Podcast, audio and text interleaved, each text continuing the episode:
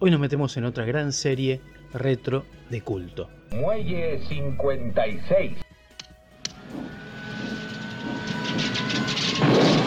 Mi nombre es Mariano Core, arroba mcore71.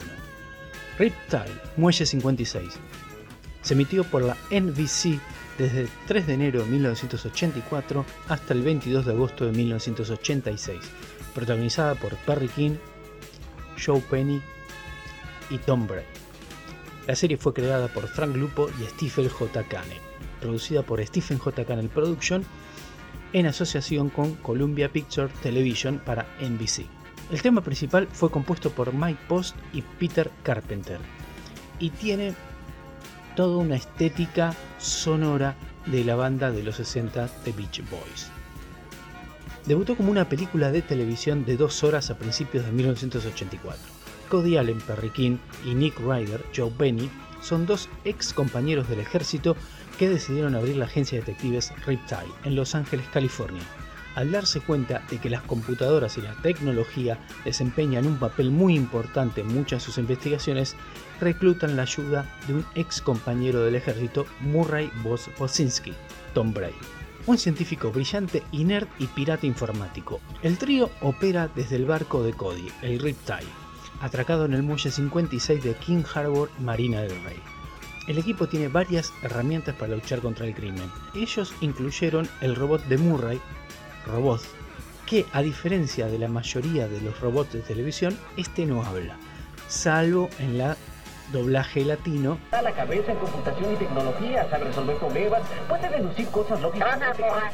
Que sí le pusieron una voz robótica porque el personaje robot tiene una pequeña pantalla lo que se quiere comunicar con sus eh, compañeros y eso en inglés no tiene sonido pero sí en la traducción le pusieron una pequeña voz robótica también está el viejo helicóptero de Nick de Screaming Mimi que Nick usa ocasionalmente para su negocio de actividades secundarias recorridos aéreos por el puerto.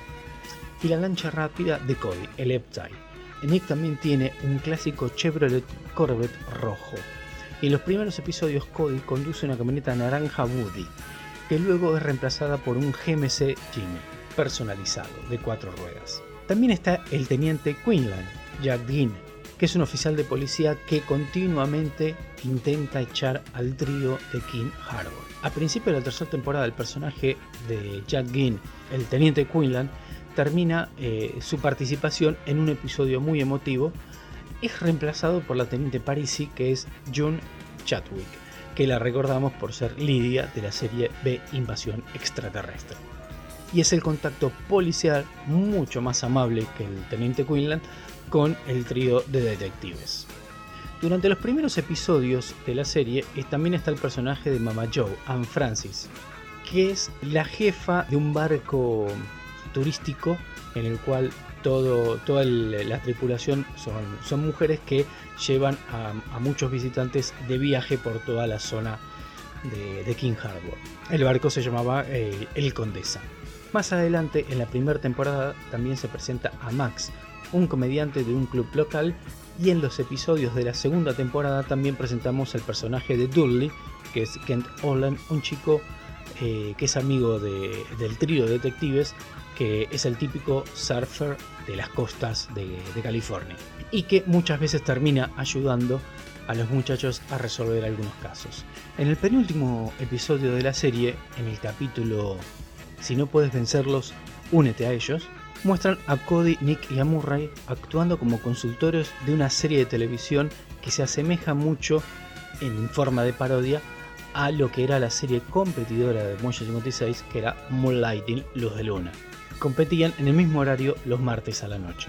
Es un capítulo, uno de los mejores capítulos de la serie. Hacen una parodia a Luz de Luna, sino también que tienen momentos de la relación de ellos porque le están queriendo enseñar cómo funcionan los detectives y van a pequeños flashbacks de cosas que vivieron ellos. Así que es un, es un muy buen capítulo para recomendar para que pueda ser un gran intro en esta serie retro.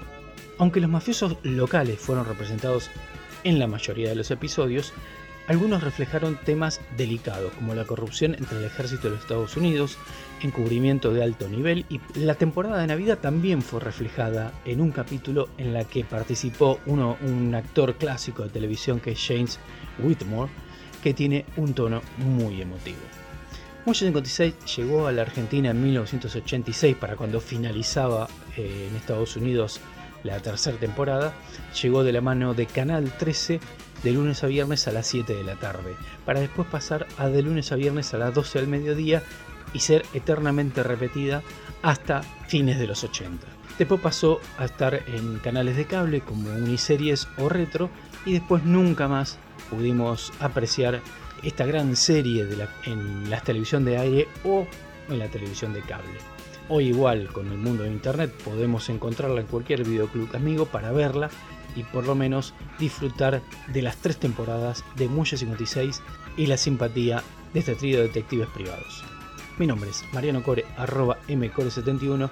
Denle like al video, compártanlo, suscríbanse al canal, que tenemos mucha información para, para brindarles y nos estamos escuchando en el próximo video con alguna otra serie retro clásica de las mejores épocas de la televisión.